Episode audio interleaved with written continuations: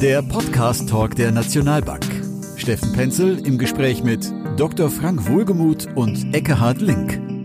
Herzlich willkommen beim Podcast Talk der Nationalbank. Unser heutiges Thema künstliche Intelligenz, Quantensprung für Geschäftsmodelle und Anlegerperspektiven. Meine Gesprächspartner hierzu sind Dr. Frank Wohlgemuth, Leiter Research und Eckhard Link, Leiter Kapitalmarktanalyse. Schönen guten Tag. Tag. Herr Link, was ist eigentlich künstliche Intelligenz? Künstliche Intelligenz ist ein Begriff, der hängt eng zusammen mit dem maschinellen Lernen. Wir können das abkürzen. Künstliche Intelligenz ist Rechnen. Rechnen mit Massendaten. Diese Massendaten werden verarbeitet von spezialisierter Hardware und spezialisierter Software. Insofern ist das erstmal prinzipiell nichts Neues. Warum ist das trotzdem so interessant? Künstliche Intelligenz kann dabei helfen, Zusammenhänge in Daten ausfindig zu machen, die dem menschlichen Auge verborgen sind oder sich nur sehr schwer erschließen. Das ist deshalb interessant, weil wenn man diese Zusammenhänge kennt, dann versteht man auch die Realität besser. Man kann also Probleme mit künstlicher Intelligenz lösen, die man ohne künstliche Intelligenz nicht lösen kann. Ein ganz einfaches Beispiel. Wir haben den Zusammenhang zwischen Wirtschaftswachstum auf der einen Seite und Automobilabsätzen auf der anderen. Da weiß man relativ leicht, wenn die Wirtschaft wächst, haben die Leute mehr Geld und können Autos kaufen. Der Zusammenhang ist also klar. Gibt aber andere Zusammenhänge, die sind nicht so klar. Und was nun künstliche Intelligenz vermag, ist, nach diesen Zusammenhängen lernend zu suchen in den Daten, die sie präsentiert bekommt. Und dieser Suchvorgang des maschinellen Lernens, der ist wiederum zu beschreiben mit dem einfachen Wörtchen Fehlerminimierung. Um auch das etwas deutlicher zu machen, ein kleines Kind, das äh, lernt aufrecht zu stehen, braucht dazu viele Versuche. Es wackelt hin und her, mal nach links, mal nach rechts, mal nach vorne, mal nach hinten. Irgendwann hat es begriffen, aha, ich muss nur zur Senkrechten entsprechend äh, mich halten, dann falle ich auch nicht mehr um. Die Entsprechung bei der künstlichen Intelligenz ist ein Fehlermaß, was man vorgibt, ein künstliches Fehlermaß, was beim Lernen unterschritten werden muss. Sprich, wenn die Zuordnung der Daten von der einen zur anderen Seite hinreichend genau stattfindet, dann hat sich der Lernerfolg eingestellt. Das Bildungsgesetz, das Unbekannte, die Spielregel, die die Daten entstehen lässt, ist identifiziert und der Lernvorgang kann abbrechen. Welcher praktische Nutzen folgt denn nun daraus? Man kann bessere Prognosen treffen, man kann besser klassifizieren, etwas, was sehr wichtig ist, zum Beispiel in der Medizin. Hat der Patient Krebs oder hat er keinen? Oder man kann auch eine bessere Clusterbildung vornehmen von Daten, die man präsentiert bekommt. Clusterbildung bedeutet, dass einander ähnliche Daten in verschiedenen Häufchen zusortiert werden. Sowas ist von großem Interesse etwa in industriellen Anwendungen, zum Beispiel in der Textilfertigung. Herr Dr. Wohlgemuth, äh, wie sind die ökonomischen Auswirkungen von KI einzuschätzen? Künstliche Intelligenz löst auf Unternehmensseite umfassende Veränderungsprozesse aus. Wir haben diesbezüglich eine Dreiteilung vorgenommen. Wir definieren zum einen KI als Geschäftsmodellinnovator, Tradierte Branchen und Industrien werden aufgebrochen. Es entstehen neue Entwicklungspotenziale, neue Geschäftsmodelle, anhand derer äh, neue Unternehmen die Möglichkeit haben, ein, eine neue Idee zu entwickeln und im Endeffekt zu, ähm, zu reüssieren. Das wird dauerhaft, gerade was den Unternehmenssektor hat, äh, angeht, zu starken Auswirkungen führen. Zum Zweiten haben wir Künstliche Intelligenz als Produktinnovator. Künstliche Intelligenz fungiert als Impulsgeber für Produkterweiterung Verbesserungen und Qualitätsverbesserungen, gerade auch im Hinblick auf personalisierte Merkmale. Das beste Beispiel dafür ist das Smartphone. Überlegen Sie mal, was Ihr Smartphone, äh, Smartphone heute kann und was es vor fünf Jahren oder noch länger in die Vergangenheit konnte. Äh, da ist sehr viel äh, verbunden mit personalisierten Merkmalen und das äh, zeigt einfach den dynamischen Prozess, den künstliche Intelligenz auslöst, gerade was das Thema Produktinnovation angeht. Der dritte, ähm, der dritte Aspekt ist künstliche Intelligenz als Prozessinnovator. Durch den zunehmenden Einsatz von künstlicher Intelligenz wird das Einsatzverhältnis zwischen menschlicher Arbeit auf der einen Seite und KI-Algorithmen zukünftig vollkommen neu definiert werden, vollkommen neu aufgeteilt werden. Dort, wo es Sinn macht, werden äh, menschliche Arbeiten sukzessive durch KI-Algorithmen ersetzt. Und auch jetzt schon durch den verstärkten Einsatz von künstlicher Intelligenz sieht man die Ergebnisse. Künstliche Intelligenz wird beispielsweise in der Verkürzung der Produktionszeit vieler Produkte benutzt. Es dient bei der Kundensegmentierung, es dient im After-Sales-Bereich, aber auch bei der Produktwartung und es dient insbesondere auch bei der Roboterisierung der Produktion. Das zeigt also, künstliche Intelligenz hat in verschiedensten, in ganz vielfältigen Anwendungen erhebliche Auswirkungen. Das wird auf einer gesamtgesellschaftlichen Schicht äh, Ebene zu, eine, zu einem enormen Produktivitätsschub in Zukunft führen. Und das äh, hilft natürlich der Gesellschaft insgesamt, um auf ein erhöhtes Wohlstandsniveau ähm, zu kommen, aber hilft natürlich auch dann den einzelnen Unternehmen, die künstliche Intelligenz im verstärkten Maße anwenden, immens weiter.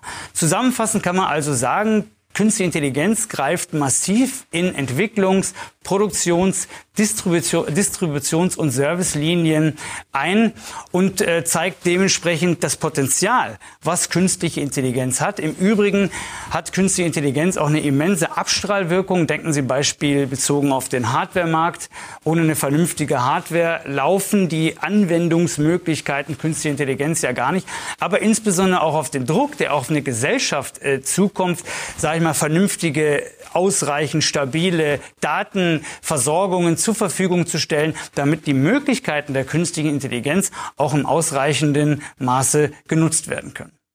In welcher Weltregion wird KI schon verstärkt eingesetzt und welche Regionen hinken noch hinterher? Die Amerikaner sind schon noch Weltmarktführer hinsichtlich Forschung und Anwendung von Verfahren künstlicher Intelligenz.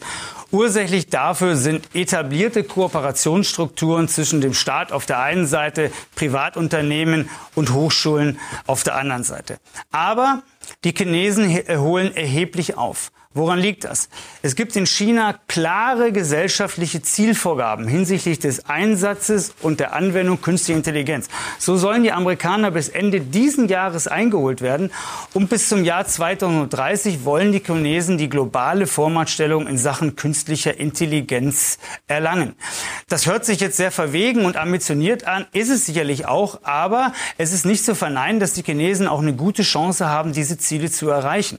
Dadurch, dass quasi in China es nahezu unmöglich ist für ein einzelnes Wirtschaftsobjekt, nehmen Sie ein Unternehmen oder nehmen Sie eine individuelle Person, sich diesem Druck zu entziehen, entsteht natürlich auf einer gesamtgesellschaftlichen Schicht eine enorme Gleichrichtung aller Wirtschaftsobjekte in der Gesellschaft und das hilft natürlich ungemein und man sieht es auch jetzt schon in den Zahlen. Im Jahr 2018 sind 60 Prozent der weltweiten KI-Investitionen in China vorgenommen worden. Der chinesische KI-Markt ist um 75 Prozent äh, gewachsen und die Zahl, die ich eigentlich am beeindruckendsten, beeindruckendsten finde, ist, dass man erwartet, dass im Jahr 2030 circa 25 Prozent des chinesischen BIPs durch Anwendungen künstlicher Intelligenz erzielt werden. Und das ist, denke ich mal, eine Entwicklung, die sehr, sehr beeindruckend ist. Wenn man jetzt nach Europa und, äh, und Deutschland guckt, dann muss man sagen, sagen, dass gerade diese Regionen extreme Nachzügler sind. Äh, die Mehrheit der europäischen Unternehmen befindet sich in Sachen Strategie bezogen auf künstliche Intelligenz mehr oder weniger in der Pilotphase. Wenn Sie das mit dem vergleichen, was ich vorher zu den USA oder auch zu China gesagt habe, dann wissen Sie schon ungefähr, wie die Reihenfolge ist. Und dementsprechend besteht diesbezüglich ein erhebliches Nachholpotenzial. Dabei ist ja auch nicht alles schlecht oder alles äh, zu wenig, was jetzt hier in Europa oder auch gerade in Deutschland passiert. Wir haben beispielsweise eine sehr hohe Expertise auf der Forschungsseite. Aber was uns halt fehlt, sind Experten, die auf dem Gebiet nicht nur forschen, sondern die halt dann nachher auch in Deutschland an solchen Themen arbeiten und nicht beispielsweise in die USA, in Silicon Valley wechseln, um da quasi, quasi ihr in Deutschland erworbenes Know-how dann äh, in den USA anzuwenden. Herr Link, ähm, welche Anwendungsfelder vertrauen heute schon auf KI und wo sehen Sie das Thema in fünf bis zehn Jahren? Man kann eines sagen als grundsätzliche Erkenntnis, KI kann vieles, aber manche Dinge kann es eben nicht so gut. Das heißt, Aufgaben der Klassifikation, der Mustererkennung werden besser erfüllt als etwa solche der Prognose. Das hat zur Folge, dass in den Anwendungsfeldern, etwa bei industrieller Automation, Prozessautomation, äh, im Finanzwesen, in der Logistik bereits vielfältige Anwendungen existieren. Äh, vor allem aber auch im Bereich der Medizin, des Gesundheitswesens. Darf an dieser Stelle gleich äh, vermerken, die Nationalbank wird im Laufe dieses Sommers eine Studie veröffentlichen, wo wir uns die Auswirkungen äh, von KI im Gesundheitswesen detailliert angucken und da auf faszinierende Entwicklungsperspektiven gestoßen sind in der Diagnostik, aber auch in anderen Teilgebieten, Einsatz von Robotern in der Medizin, in der Telemedizin. Äh, ich will da nicht den Spannungsbogen schon gleich vorab äh, zerschneiden. Ähm, wo wird künstliche Intelligenz in fünf bis zehn Jahren stehen? Ähm, Der Begriff der künstlichen Intelligenz unterliegt einer ausgedehnten Zyklik im Laufe der Jahrzehnte. Es gab große Erfolge, es gab aber auch dann hinreichend wieder mal große Enttäuschungen. Äh, wo kann das hinführen? Vermutlich wird die Zukunft von KI darin liegen, dass weder die Maschine alleine noch der Mensch alleine die entsprechende Leistungsfähigkeit aufweist, sondern wie es der äh, russische Schachspieler Kasparov so schön gesagt hat, der Mensch-Maschine-Kentaur, dem gehört die Zukunft. Das heißt, dieses griechisch-mythologische Mischwesen aus Mensch und aus Pferd, ich glaube, Oberkörper war Mensch, Unterkörper ist Pferd, würde hier dazu führen, dass man eine optimierte Mensch-Maschine-Kombination schafft, die dann in der Lage ist, ein Problem besser zu lösen, als es der Mensch alleine könnte oder die Maschine alleine könnte. Das ist nicht nur eine leere Hypothese. Es gibt bereits in den Arbeitsfeldern etwa des genannten Schachspiels, aber auch der Medizin schon erste Hinweise, dass das in der Tat die Zukunft der Entwicklung sein könnte. Herr Dr. Wohlgemuth, ist KI auch ein vielversprechendes Anlegerthema? Jetzt muss man natürlich äh, sich fragen, wie nähert man sich als Anleger diesem Thema? Das ist ja natürlich auch die Frage, die uns alle beschäftigt. Ähm, das reine Stockpicking, gerade aus Europa, aus Deutschland heraus, ist schwierig. Warum? Ich habe es ja vorhin angedeutet, die Musik spielt in den USA und in China und diese Unternehmen quasi von Deutschland aus äh, zu umfassend zu analysieren, ist keine einfache Aufgabe. Ich will nicht sagen, dass sie nicht möglich ist, ist aber keine einfache Aufgabe.